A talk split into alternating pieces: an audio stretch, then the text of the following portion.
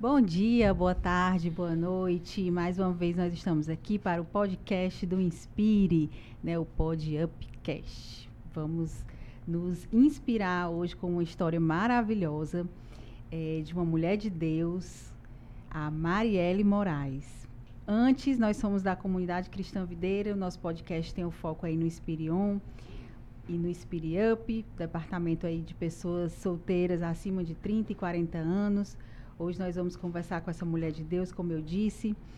E se você também quiser promover um podcast, gravar com qualidade, nós estamos no estúdio do BS Innovation Hub. Agende sua visita ou peça seu orçamento através do e-mail contato@bsinnovationhub.com.br. Então, hoje nós temos essa nossa é, parceira muito especial, né, Simone, que está vindo diretamente do nosso quarto CC Videira Santos Dumont para estar aqui conosco, também líder lá do Inspire de lá, né? E seja muito bem-vinda, Marielle. Simone, dê o seu bom dia. Olá, pessoal! bom dia! Hoje nós estamos aqui gravando o 19 podcast, Pod Upcast. E também, Misa, percebeu a, a data hoje?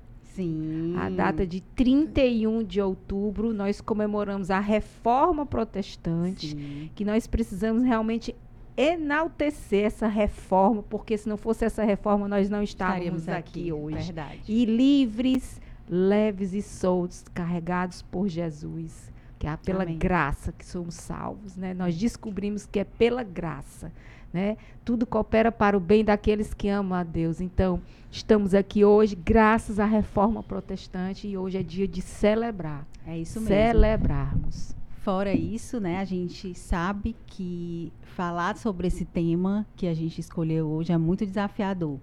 Principalmente porque a gente vem de um ambiente é, onde não é só a graça, né, onde a gente tem os nossos pecados, as nossas fragilidades. É e muitas vezes a gente incorre aí é, em alguns erros, né? Pela nossa trajetória, pela nossa natureza, mas a gente sabe que o Senhor é conosco e pela graça Ele nos liberta e pela graça Ele nos dá essa oportunidade que é o perdão. Então, vamos falar um pouquinho sobre o perdão. Também estamos aqui hoje com a nossa líder Abilene Bom Narciso, dia, né? é, Abilene Narciso. Narciso. Olha, igual o maridozinho dela. Né? a Abilene é psicóloga, então está aqui hoje também para reforçar o nosso time, para a gente é, aprender um pouco sobre o perdão e vivenciar através de uma história real, né, do que aconteceu na vida da Marielle, ver aí também a graça e o perdão de Deus sobre as nossas vidas. Amém? Amém.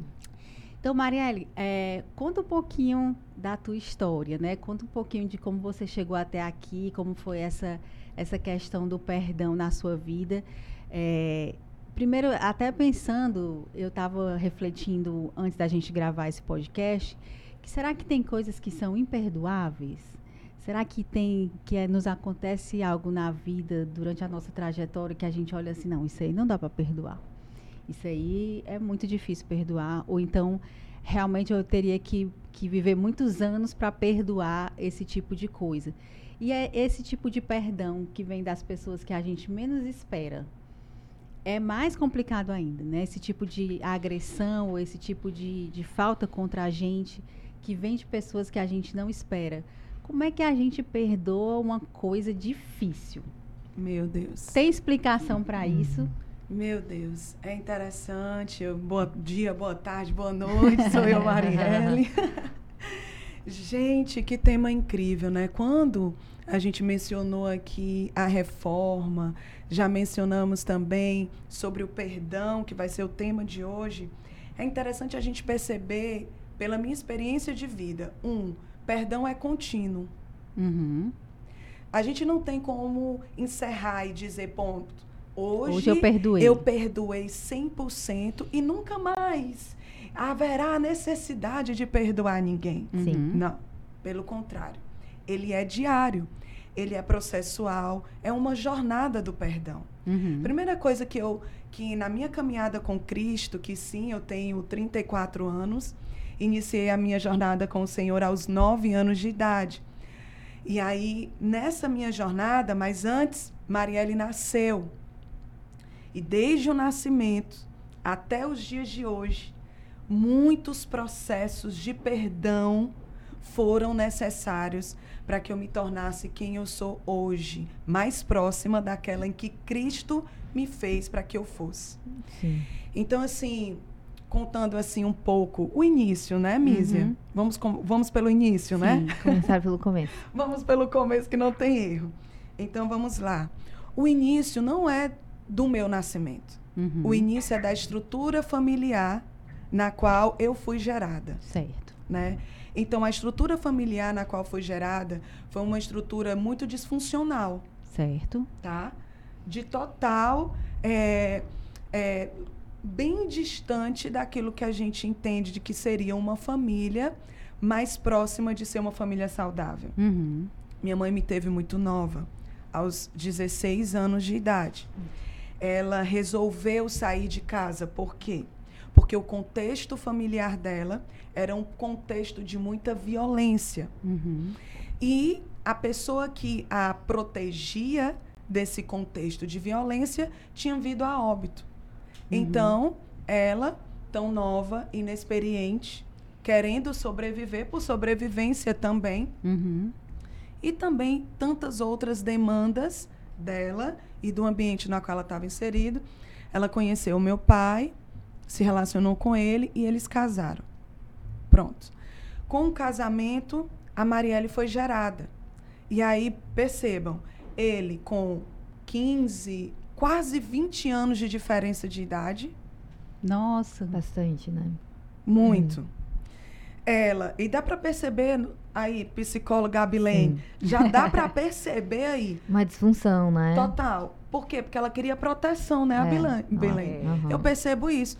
Então, ela preferiu buscar alguém que desse o mínimo de segurança para uhum. ela, financeira, paz, um lar, uma casa. O que também não tem nada de errado, né? Não tem. Ela estava buscando tanto Totalmente. a própria proteção quanto a sua proteção também, né? E aí, Mise, é tão interessante porque esse primeiro detalhe na qual você pontuou aqui já é cura. Uhum. Porque para muitas pessoas, quando elas se colocam no meu lugar e veem esse cenário, já já tem aquela raiva, já tem aquele rancor, uhum. já tem aqueles questionamentos, já tem aqueles julgamentos. Uhum. Eu sentei já nessa cadeira.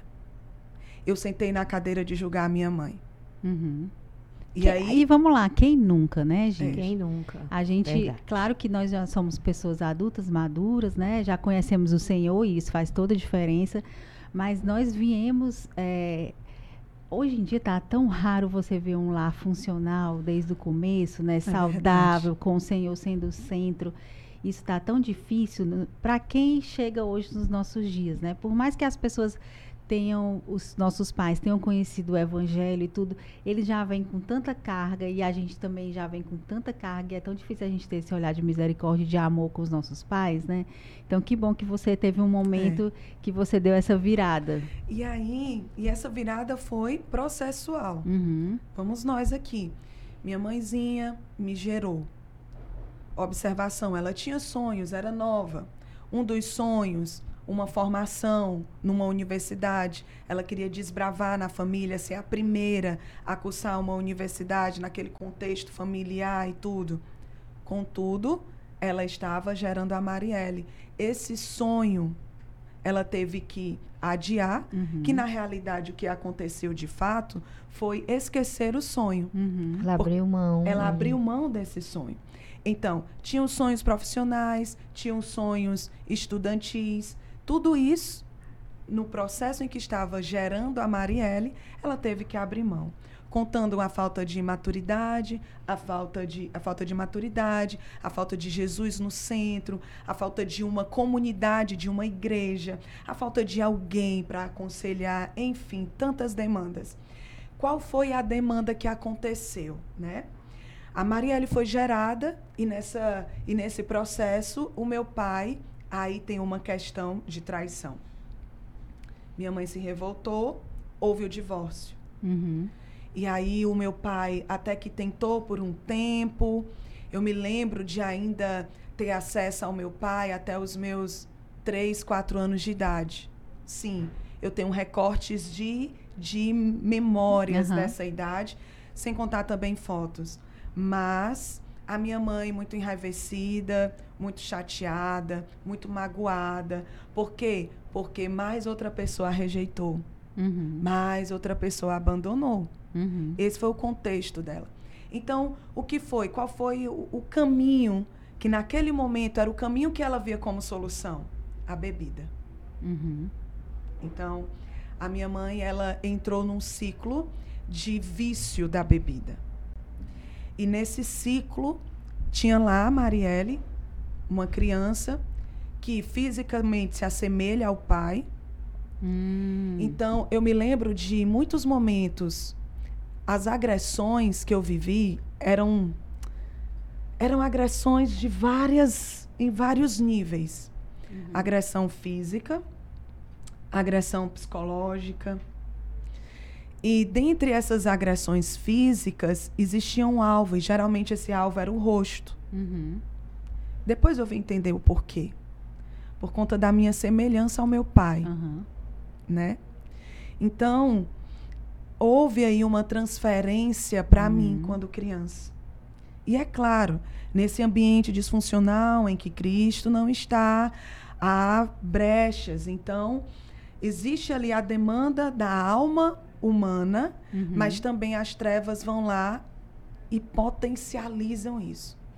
As várias surras na qual eu sofri, eu tenho absoluta certeza hoje que em vários momentos não era simplesmente a minha mãe. Tinham questões espirituais Sim. envolvidas. Sim. É, essas agressões, é, no final do ano passado, para ser mais específica, é, eu tive uma oportunidade de ter uma conversa com a minha mãe, à mesa. Porque o que, o que, Jesus tem feito na minha casa? Primeiro, me alcançou. Uhum. E à medida que ele foi me alcançando, à medida que eu fui me permitindo viver no Senhor, cura foi liberada. Uhum. Então, a minha família foi sendo alcançada por meio do meu testemunho.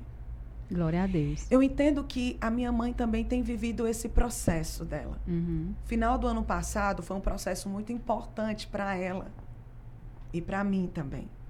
Nós estávamos à mesa tomando um café e a mãe resolveu, pela primeira vez, verbalizar o que aconteceu na minha infância. Uhum.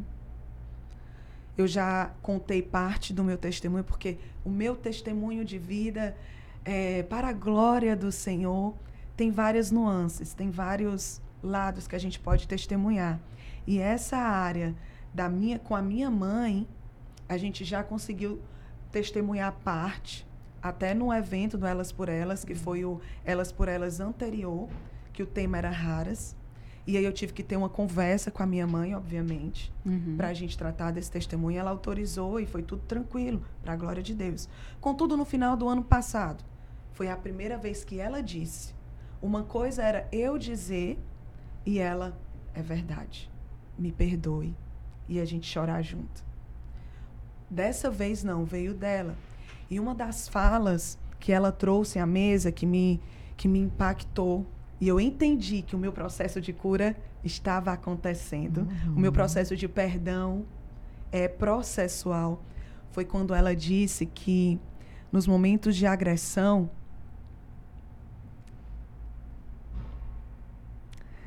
ela só parava quando sangrava. E é uma verdade. Uhum. É uma verdade porque eu lembro disso. Mas é uma verdade porque ela disse também. Uhum. Confessou. Ela confessou. E quão importante para é. mim foi ouvir? Primeiro, para ter convicção de que não eram fantasias da Marielle. Porque às vezes a gente se esconde tanto. A gente cria realidades. Cria realidade falaciosa, tanto para o bem como para o vitimismo. Não é verdade? É.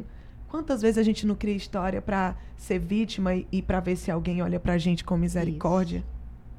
Enfim. Mas nesse momento, a mesa que eu tive com a mãe, ela relatou e a gente ouve mais outro processo de cura. Mais uma vez ela diz: Minha filha, me perdoe. Eu estou contando uma realidade que me alcançou até os 9, 10 anos de idade. Então, a família na qual adotou a mãe, cuidou da mãe, em muitos momentos não era tão próxima à mãe. Eu entendo. Uhum. Na época eu me sentia rejeitada por essa família, da figura do que seria tia, vó. Ela não tinha referencial de família. Não tinha. E, essa, e a família que a tinha também não tinha preparo emocional. É, isso aí já vem de gerações passadas, né, Totalmente. Maria? É uma cadeia, né? É uma cadeia. Eles não tinham preparo emocional para acolher, para corrigir, para conversar, para eu percebi nessa minha jornada que que eu me senti rejeitada também por essas pessoas. Por que, que eu estou pontuando tudo isso?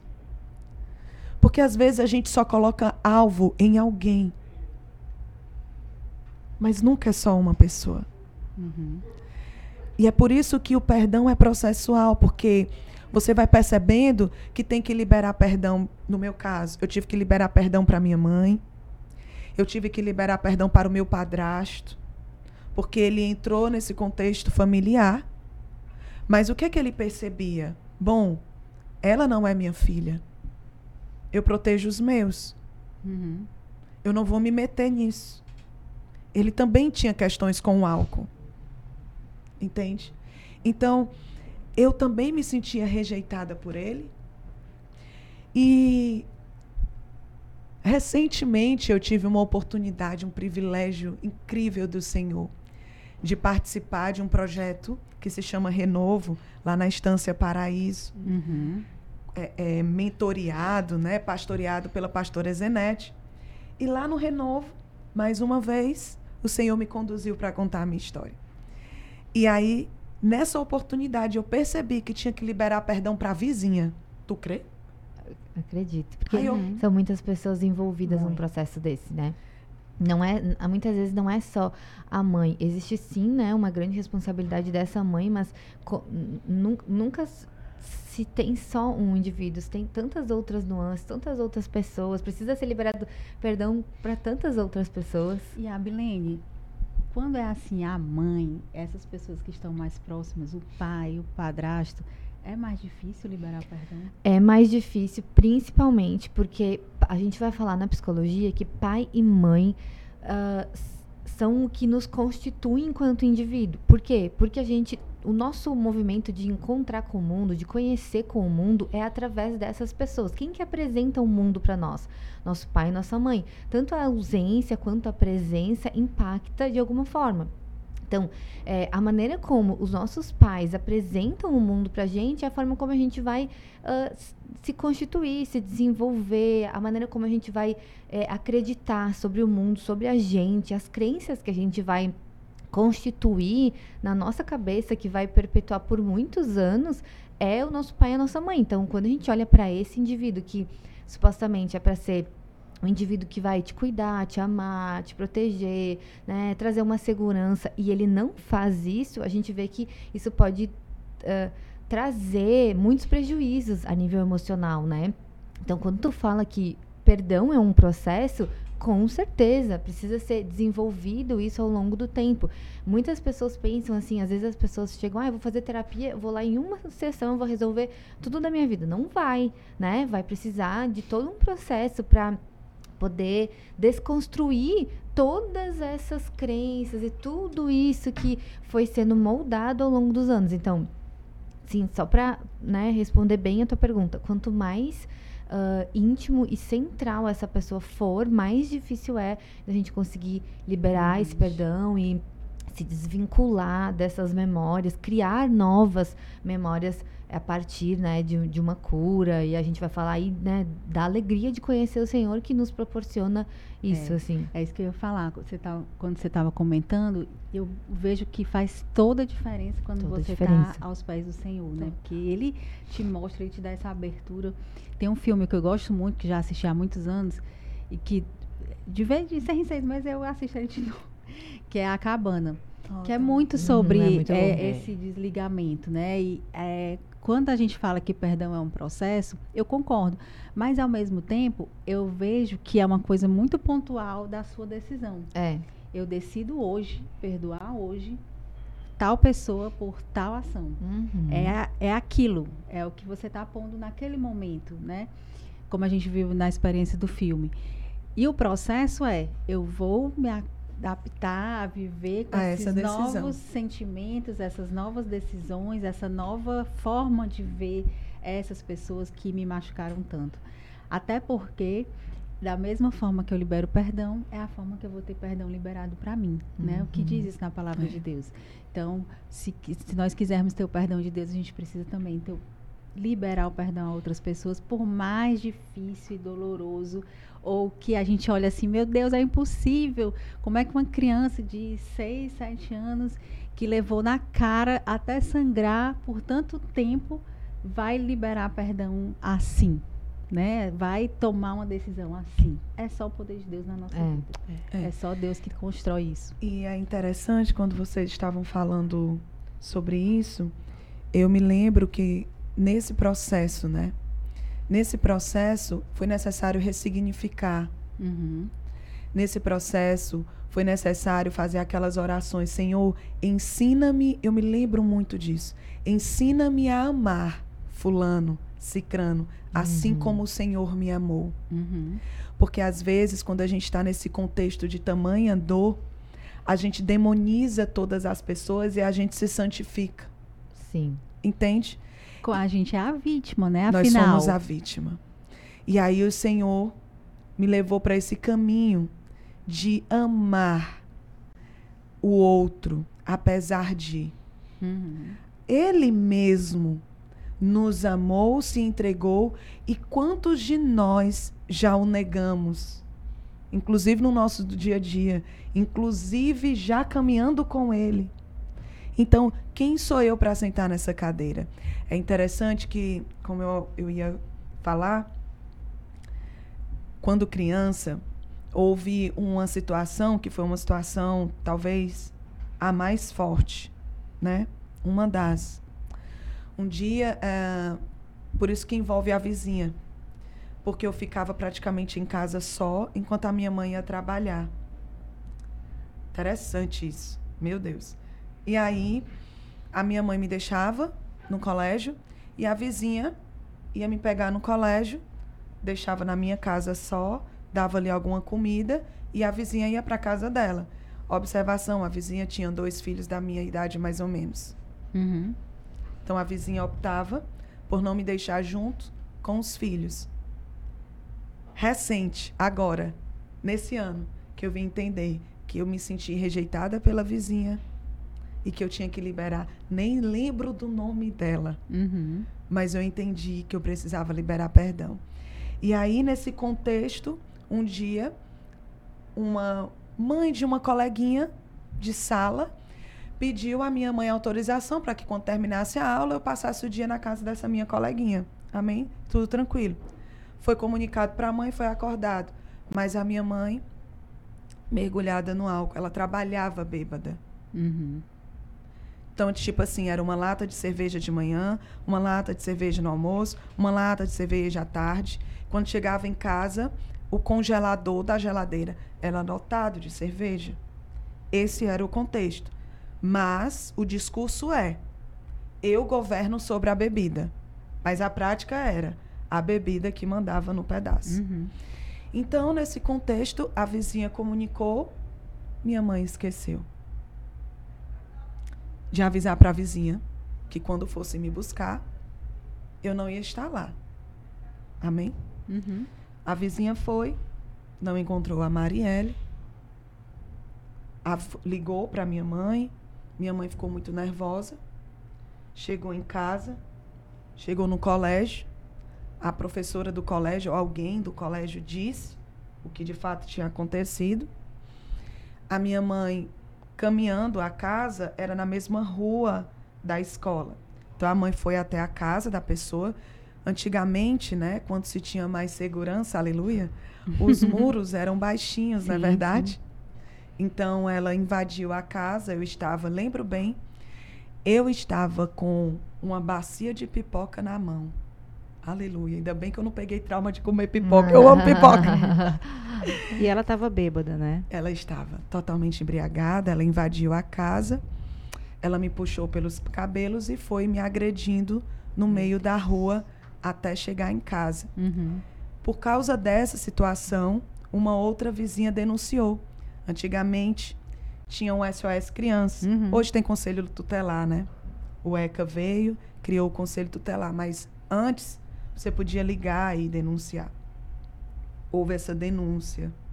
De fato, foram na minha casa. De fato, eu lembro de relances de ser levada à delegacia. E eu me lembro do desespero da minha mãe. Me levou para o canto e disse: Por favor, diga que você quer ficar comigo. Uhum. Eu, quando criança, não entendia esse contexto. Hoje, eu entendo. Entendo as demandas dela Uhum. totalmente. Mas também entendo que a dificuldade que eu tive a minha vida inteira, eu me olhava no espelho e me achava feia, desinteressante. Eu achava que eu não teria nada para contribuir, eu me achava burra. Porque enquanto havia a violência física, tinha a violência verbal. Uhum.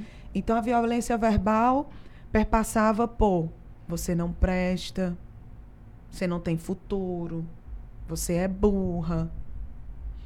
E é interessante, por que, que eu pontuei a história do sonho frustrado?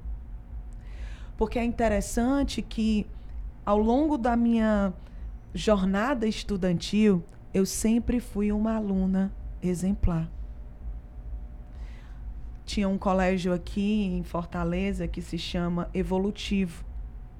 Era o colégio evolutivo. Eu estudei nesse colégio. E nesse colégio, os melhores alunos eram chamados de Evofera. Os alunos Evofera eram aqueles que, a média época, era seis. Os alunos Evofera eram aqueles que a média no boletim era no mínimo oito. Uhum. Eu era essa aluna. Eu era convidada para participar das turmas olímpicas. Estava começando aquele boom aqui em Fortaleza, das escolas particulares é, construírem aí, esse, separarem os alunos destaques, as turmas especiais. Estava começando isso nessa época. Eu fui convidada para participar da Olimpíada de, Fi, de Química e Biologia no Evolutivo, nessa época. Isso tu já tinha o quê? Uns, uns nove anos? Isso aí já, já na minha pré-adolescência, 12 anos, Uhum. entende? Todo esse contexto. Eu terminei os meus estudos é, padrão aí, o meu ensino médio muito nova, com 17 anos. Eu já entrei na Universidade Federal do Ceará antes dos 18 anos. Né? Legal. Então, assim, houve também essa crise estudantil, porque é totalmente ilógico, Misa. A filha Uhum. consegue e a mãe não. Entende? E eu queria, eu queria, mas as agressões, as manchas no corpo, gerava vergonha. Eu não queria ir pro colégio no dia seguinte. Entende? Então, Você era filha única? nesse contexto, boa parte sim. Ah, tá. Depois vieram os meus dois irmãos Ah, por parte entendi. de padrasto, que eu chamo também de pai. Uhum. Afinal de contas, ele me acompanha desde pequenininha. Mas o alvo, tipo assim, tinha algo que realmente era mais direcionado para mim. Então eu cresci com muita insegurança.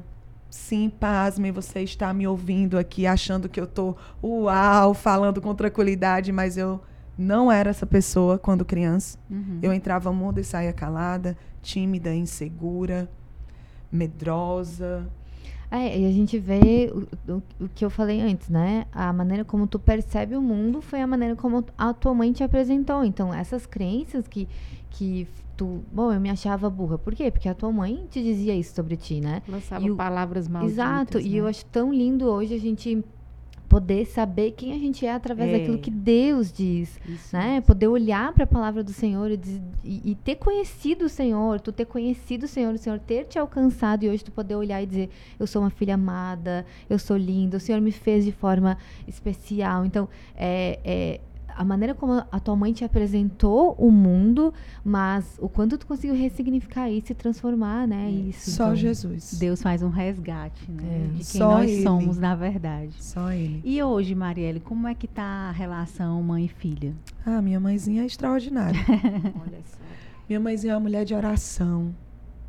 Então ela já se entregou a Jesus também. Toda a minha casa. Olha aí. Glória o a testemunho, por isso que eu tô lhe dizendo, amada. O testemunho é grande, né? Glória a Deus. Tem várias nuances familiares e tudo. Olha mas, só. diante desse contexto de, de muitos desafios, sim, minha mãe, o meu padrasto, que é o que eu chamo de pai Miro, o meu irmão casado, a minha irmã tá aí voltando para os caminhos do Senhor, aleluia. Amém. Mas, por exemplo, meu pai serve no estacionamento, Muito lá na bom. Santos Dumont. Minha mãe está comigo. Existe, existe hoje, hoje eu posso dizer, sem medo, sem medo, existe uma relação de mãe e filha. Glória a Deus. Existe esse cuidado. Mas por quê? Porque Cristo entrou. Porque eu me submeti. Apesar de ser completamente lógico. Porque às vezes a gente pensa assim: tem que vir da mãe, tem que vir do líder, tem que ser o chefe, tem que ser. A gente sempre coloca a responsabilidade. Mas eu entendi a autorresponsabilidade espiritual Uhum. no meu processo. E aí começou em mim e eu aceitei. Vai ser em mim. Não foi da noite pro dia, Misa. Claro, eu entendo. Não foi. Eu, eu fui, por exemplo, tanto nos estudos eu tive dificuldade por conta desse contexto, como também a igreja. Uhum. Ela não me deixava ir para a igreja. Então, sim, eu sofri agressões para poder ir para a igreja. Mas por que também? Sempre tem um porquê. E eu sempre vou É. pontuar o porquê. Porque, porque nos constrói. A minha mãe, na adolescência dela, também passeou pela igreja. Também teve o contexto de igreja. E nesse contexto ela foi acusada de algo que ela não cometeu. E ela fez um código secreto consigo mesma. Ela fez um voto secreto. Qual foi o voto secreto que ela fez nessa época? Nunca mais eu piso numa igreja. Puxa. E é isso que o inimigo quer. Totalmente. Porque o coração estava voltado para os homens, não entendia Uhum. que na igreja tem pessoas que estão no processo de santificação que não são santas. Claro, todos nós. Entende? Então, ela fez esse voto secreto, como diz a Joyce, né?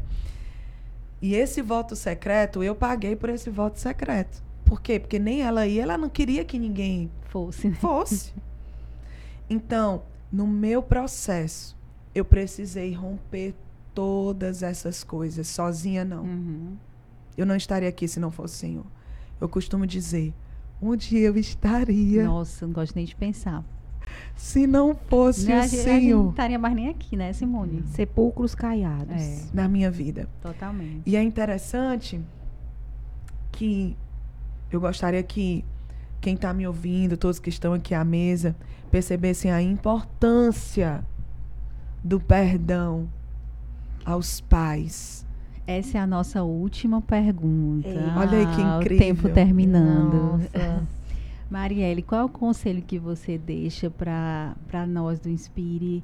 É, obviamente, de todos os campos, né? De pessoas solteiras aí que estão nesse processo, é, que muitas vezes tem que perdoar os pais, mas também tem que perdoar filhos, tem que perdoar cônjuges, né? Ex-cônjuges. Tem que passar aí esse processo de restauração sobre o perdão. Que conselho você deixa para essas pessoas? Vou trazer aqui rapidamente alguns versículos da Bíblia, que foi uma das coisas que o Senhor pontuou na minha vida, para eu perceber como a minha vida foi avançando. Eu preciso deixar claro que a minha vida começou a destravar desde quando eu comecei a perdoar. Uhum. Tem travas na nossa vida, tem áreas na nossa vida que estão paralisadas, muitas vezes é pela falta de perdão. Uhum.